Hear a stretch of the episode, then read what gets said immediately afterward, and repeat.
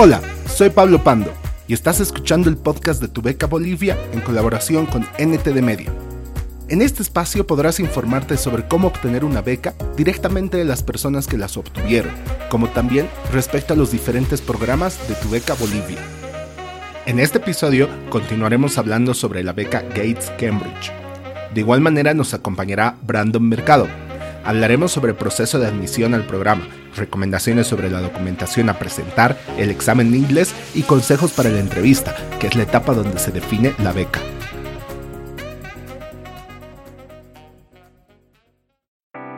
Parte 1. Proceso de admisión.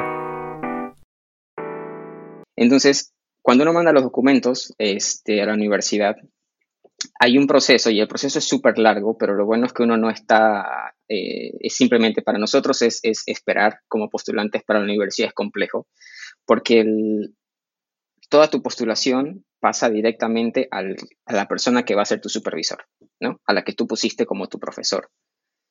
Eh, esa persona evalúa tus documentos y o bien te, te acepta o bien te rechaza, ¿no? Si el profesor te acepta, los, tus documentos pasan al departamento de bioquímica, en mi caso, ¿no? O al departamento del programa que tú hayas elegido, ¿no? Como lo escucharon, para las personas que están postulando a un doctorado, ahora toma más relevancia lo que nos dijo Brandon en el anterior episodio es importante conectarnos con el que puede ser nuestro supervisor para armar una postulación más sólida, ya que ahora sabemos que ellos son el primer filtro. Una, una, vez el departamento de grado del departamento ha aceptado tus documentos, estos documentos pasan al departamento de grado de la universidad, ¿no? Es como que el departamento o la escuela de posgrado de toda la universidad. Ellos hacen la evaluación de, tu postulación y ahí ellos te mandan una carta y te dicen, ¿ha sido aceptado o no ha sido aceptado? ¿no? Esto aproximadamente va a pasar, recuerden que la postulación se hizo entre diciembre y enero, esto aproximadamente va a pasar en febrero, primera semana de marzo, ¿no? donde uno recibe la carta de, confirmación de la, de la universidad. Ahora, recuerden que los documentos que uno mandó no eran validados, ni traducidos, ni nada, ¿no? Entonces, uno recibe la carta de oferta de la universidad diciendo, tú has sido aceptado para hacer el programa X en, en la Universidad de Cambridge pero ahí vienen todas las condiciones que ellos te ponen, ¿no? Entonces, dentro de las condiciones es, tú tienes que saber inglés y tienes que probarlo con uno de los siguientes exámenes. Entonces, te ponen el examen de Cambridge, el TOEFL o el IELTS, y te ponen un valor mínimo de nota y te dice, tienes hasta tal fecha para mandarnos los resultados del examen. Tienes que mandarnos tus notas, una copia legalizada de tus notas y traducidas este, por un traductor oficial del consulado británico en tu país. Entonces, es ahí donde uno ya tiene que preparar los documentos, pero uno los prepara cuando uno ya ha sido aceptado, ¿no? Eh, y, ahí, ahí, es donde uno tiene que empezar a, hacer este, todos los movimientos y demás. Pero lo bueno es que uno ya los está haciendo este, con el conocimiento de que ya ha sido aceptado en el programa. Parte 2. Examen de inglés la universidad tiene que verificar o tiene que, eh, tiene que tener cierto, cierta certificación de que uno sabe el inglés, ¿no? Entonces ellos les van a, eh, les van a pedir alguno de los exámenes estándares, como es el TOEFL o el, o el IELTS, ¿no?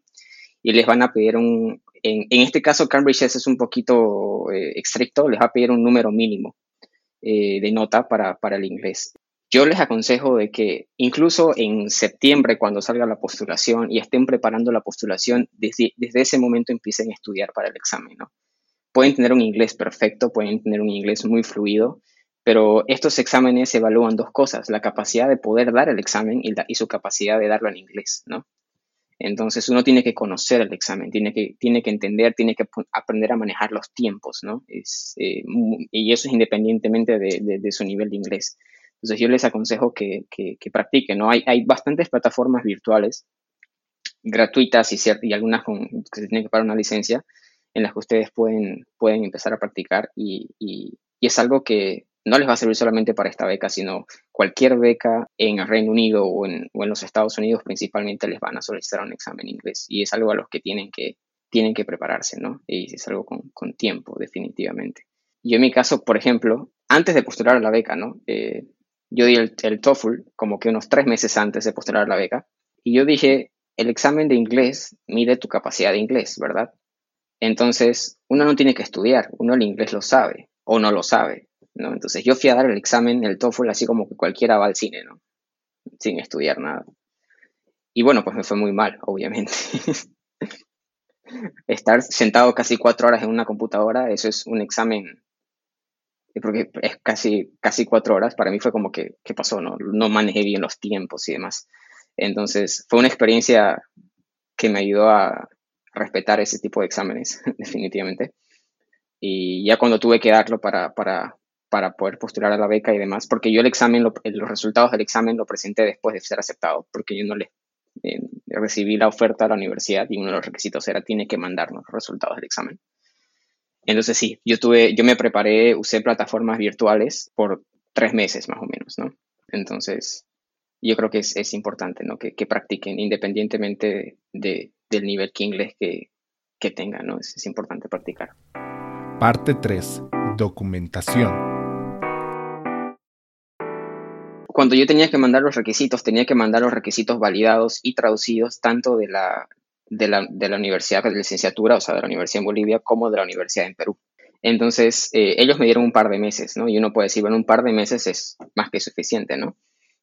Pero yo no tenía nada, entonces yo tenía que ir a la, universidad primero a sacar una copia legalizada de mi título en provisión nacional y sacar una copia legalizada de mi acta de notas, lo que tardó más de lo que, más de lo que esperaba, por ejemplo.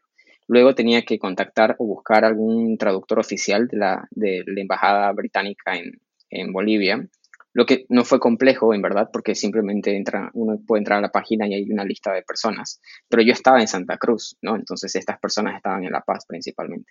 Entonces, contactarme con la persona, mandarle mis documentos y luego que esa persona me mande los documentos traducidos hasta Santa Cruz fue, fue un tema de tiempo, ¿no? Que, que tomó más tiempo de lo que yo esperaba, en verdad.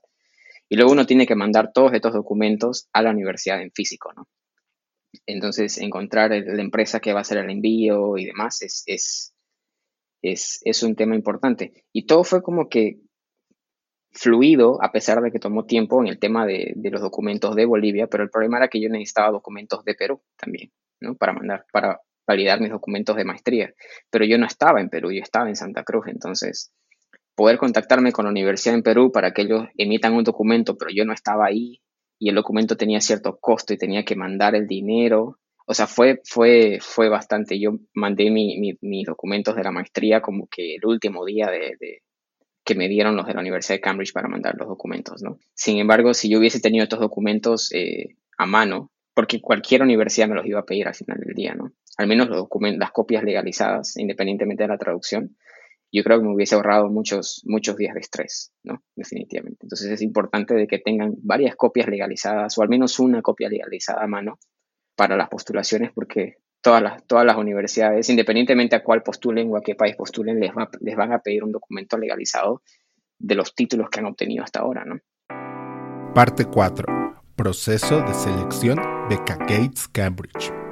Hasta este momento uno simplemente sabe que ha sido aceptado en el programa, pero todavía no sabe nada de lo de la beca. Como consejo, uno tiene que ir preparando los requisitos para poder completarlos y poder prepararse como para, para una vez empezar el programa. Sin embargo, la beca todavía está analizando quiénes van a ser seleccionados para estar dentro del financiamiento. Más o menos, porque recuerden que la primera semana de marzo es cuando uno más o menos recibe la información de que si fue o no fue aceptado en la universidad. El departamento de grado, o sea, como la escuela de posgrado de toda la universidad, tiene la información de qué estudiantes han postulado a la beca Gates Cambridge, ¿verdad? Entonces, a todos los que han sido aceptados y, y, están postulando para el financiamiento Gates Cambridge, todos esos documentos los mandan a, los, a, los, encargados de la beca y recién ellos ahí evalúan quién es el que, el que va a entrar a la entrevista y quién no. De ahí, se de ahí los de la beca seleccionan a los 10 mejores postulantes, perdón, a los 100 mejores postulantes, los cuales los invitan a, los invitan a una entrevista y de la entrevista, bueno, ya seleccionan a los 50 ganadores, porque estamos hablando del segundo round, que es el round sin incluir a las personas de Estados Unidos. La entrevista se da aproximadamente la primera semana de abril y esta entrevista es preferentemente en Cambridge, pero ellos no, no, te cubren el pasaje a Cambridge, sí te cubren la estadía, pero si tú no puedes eh, eh, viajar al Reino Unido para la entrevista, como fue mi caso, por ejemplo, tú la puedes tener la entrevista por Skype, ¿no? O por alguna plataforma virtual. Entonces no hay ningún problema en, en ello, ¿no? Entonces luego tienes la entrevista y aproximadamente cinco días después de la entrevista recibes la información de, de la beca sobre que si fuiste o no fuiste aceptado en la, en la, dentro de los que van a recibir el financiamiento y a partir de ahí todo lo que tenga en el programa ya es cubierto por la beca. ¿no? Parte 5. La entrevista. Eh, los consejos que, que, voy a dar para la entrevista van a ser en función de mi experiencia. Es como que no hagan lo que yo hice. yo tenía ese mal concepto, ¿no? De que en una entrevista te iban a preguntar, ¿por qué quieres una beca? ¿No? ¿Por qué nosotros deberíamos ayudarte a ayudar a tu país? Algo por el estilo, ¿no? Entonces, ellos me mandaron como una plantilla de que puede que te pregunten estas cosas, ¿no? Y eran literalmente, ¿por qué tú te mereces esta beca? ¿Por qué podrías tú eh, estudiar en esta universidad? Eh, ¿Por qué esta beca te va a ayudar a cumplir tus, tus objetivos de compromiso social y demás, ¿no? y, yo literalmente agarré todos en, en, un documento y empecé a escribir las preguntas y empecé a escribir las respuestas, ¿no? Es como que tenía un template de todas las respuestas que tenía para cada pregunta. Y me acuerdo que la noche antes de la entrevista eh, me puse a, practicar, ¿no? Y, a medir los tiempos para no hablar demasiado y demás, y, porque obvio que en este caso la entrevista era en inglés, ¿no? Así que viene todo este tema de, de, del nerviosismo y además tener que hablarlo en otro idioma. Entonces yo, yo ya tenía un, un, template en mi cabeza de qué es lo que iba a decir y cómo lo iba a decir, ¿no? Y definitivamente el hacerlo por, por internet es, es un problema porque uno no tiene esa confianza, ¿no? De poder eh, mirar a los ojos a las personas que están haciendo las preguntas, incluso ese, esa expresarse ¿no? con, con, con, las manos y demás. No tiene uno, uno, la libertad, ¿no? uno está siempre pendiente que no se desconecte el Internet, que, que no haya un lag en la conexión. O, o, sea, uno tiene una presión extra, ¿no? Una presión extra este, cuando está detrás de una pantalla, definitivamente. Pero bueno, yo hice todo este tipo de preparaciones. Eh, cuando llego a la entrevista, o sea, mejor dicho, cuando, cuando, cuando empiezo la entrevista, eh, me dicen, Brandon, la entrevista va a durar 20 minutos, no, no puede durar más. Entonces me preguntan, ¿cómo estás? ¿No? Y es una pregunta que nunca había esperado en una entrevista. ¿no? Es como que, mm, bien, gracias. Eh, y la primera pregunta que me hacen es, estamos viendo tu propuesta de proyecto y quieres estudiar el siguiente tema. ¿no? Yo les digo, sí. Ok, ¿cómo lo vas a hacer? Estás, llegaste, a, llegaste a Cambridge y estás en el laboratorio, ¿qué vas a hacer? Y yo quedé como que, eh, no me iban a preguntar por qué merezco la beca o algo así, ¿no? Y me preguntaron, fueron 20 minutos de literalmente donde ellos prueban, te prueban a través de presión tu conocimiento sobre el tema y cómo reaccionas ante esa presión. Porque las tres personas que me entrevistaron, era, uno de los, de los que me entrevistaron era como que el presidente de la Sociedad de Neurociencias de toda Europa, la otra, la otra persona que me entrevistó tenía tres doctorados, uno en biología molecular, otro en biotecnología y, demás. Entonces me empezaron a hacer preguntas de ciencia, me empezaron a hacer preguntas de mi proyecto. Yo sentí que estaba defendiendo mi tesis sin haber empezado el doctorado todavía. Y no, o sea, definitivamente después de la entrevista yo quedé súper bajoneado, ¿no? Como que dije, no, o sea, yo no me daría la beca, ¿no? Definitivamente. Pero yo no, yo no, yo no me di cuenta hasta recién llegar acá y conversar con una de las personas que me entrevistó de que lo que ellos estaban tratando de ver era si tú reaccionas bien ante la presión. Ellos no querían escuchar una respuesta correcta, sino querían escuchar una actitud correcta, que es importante. recuerdo una de las preguntas que me hicieron y me dijeron, ¿tú quieres estudiar eh, una interacción de un microorganismo con el cuerpo humano? Yo les dije, sí. ¿Cómo lo vas a hacer? Y yo les dije, necesito algo básico, un microscopio. Y podría ser eh, microscopía de fluorescencia, por ejemplo y ellos me dijeron, ¿y sabes hacer un microscopio de fluorescencia? ¿sabes usar un microscopio de fluorescencia de alta resolución? Y yo les dije, no. ¿Y cómo quieres hacer microscopía de fluorescencia de alta resolución si no sabes usar un microscopio de fluorescencia de alta resolución? No, no tiene sentido. Y yo dije, yo sé, pero también sé que en el momento que, que postulé este programa, yo sabía que iba a tener dos retos, ponerme al día con la tecnología y los conocimientos que no tuve la oportunidad de aprender hasta este momento y luego usar estos, estos conocimientos para poder desarrollar mi proyecto, ¿no? Y es algo que, que, yo ya tengo, que yo ya tengo en mente y sé que voy a tener que esforzarme el doble tal vez al principio, pero es algo para lo que estoy preparado. Y creo que, es, creo que, creo que en este caso la actitud es lo, lo, lo, lo que cuenta más que una respuesta correcta, ¿no? Y aquí vienen dos consejos, ¿no? El, primero, eh, cuando me refiero a no sé, a, no prepararse, me refiero a no generar una plantilla y aprendérsela de memoria, ¿no? sino uno tiene que prepararse en función de quién soy yo, qué quiero y por qué lo quiero, ¿no? Uno tiene que estar seguro de ello. No, uno no tiene que demostrar cosas que uno no es a una persona simplemente para obtener una beca, ¿no? Es, es, saben que este soy yo, esto es lo que puedo hacer y esto es lo que quiero lograr. Si con esto que, que yo soy ustedes pueden darme una beca y creen que soy merecedor de la beca, genial, ¿no? Pero no voy a pretender ser algo que no soy, ¿no? Eh, y yo creo que si uno actúa de esa manera, uno es natural y la, y la entrevista va a ser fluida, ¿no? Para ambos lados, definitivamente. Para el que entrevista y para uno mismo, ¿no? Que es el que está en ese momento nervioso. Y el siguiente consejo es, no importa cómo crean que les haya ido una entrevista, siempre sigan este, con la mente en alto y como siempre digo, aunque sea el, momento más, este, más gris o más complejo, como en este caso fue, fue, fue mi caso de la entrevista, siempre uno aprende algo, ¿no? Siempre uno, siempre uno aprende algo. Siempre hay que aprender algo de todas, todas las situaciones, no solamente las buenas. Entonces, yo aprendí qué no tengo que hacer para una entrevista, ¿no? Entonces, sean ustedes mismos, ¿no? Ese, ese es un consejo que yo, que yo daría siempre. Parte 6.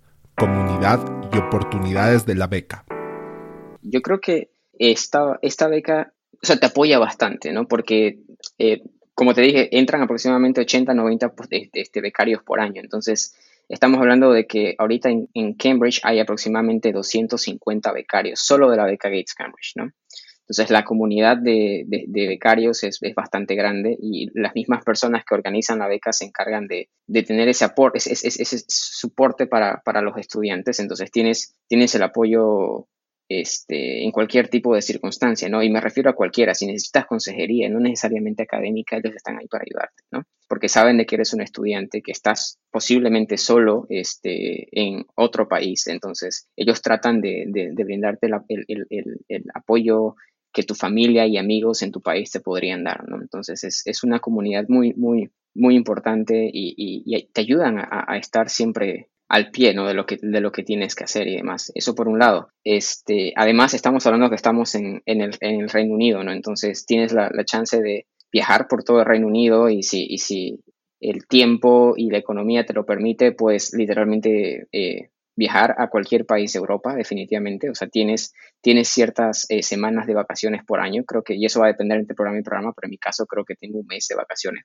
por año o algo así. Entonces puede, tomarse la oportunidad de conocer muchos países y demás, pero de todas maneras, incluso aún así no lo hicieran, estar en una universidad que tiene perdón, más de 800 años de antigüedad es bastante interesante, en verdad, es, ver los edificios, este, los castillos, eh, conversar con personas de diferentes culturas, poder este, tener esa eh, poder conocer la percepción que cada persona tiene a un, a un mismo problema y, tratar de entender muchas cosas que uno a veces no entendía. Yo creo que eso es algo que, que, que, que no tiene comparación, ¿no? O sea, más allá de hacer un amigo y demás, poder este, tener esa percepción, ¿no? De tú cómo ves este problema mundial desde, desde tu punto de vista, cómo lo veo yo, cómo lo ve la otra persona son diferentes percepciones y te hacen entender muchas cosas que realmente uno desconocía, ¿no?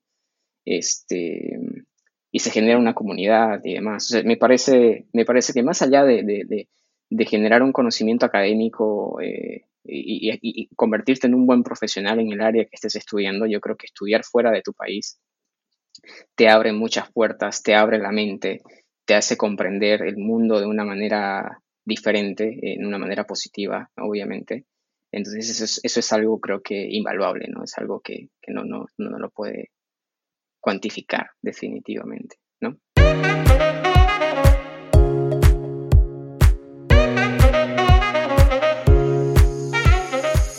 Muchas gracias por escuchar el episodio hasta el final. Nos vemos exactamente en dos semanas, el miércoles 22 de abril. El episodio será sobre la beca total, no olvides compartir el episodio con personas a quienes creas que les puede agregar mucho valor. Asimismo, tampoco olvides seguirnos en Facebook, Instagram, LinkedIn, Twitter bajo el nombre de tu beca Bolivia.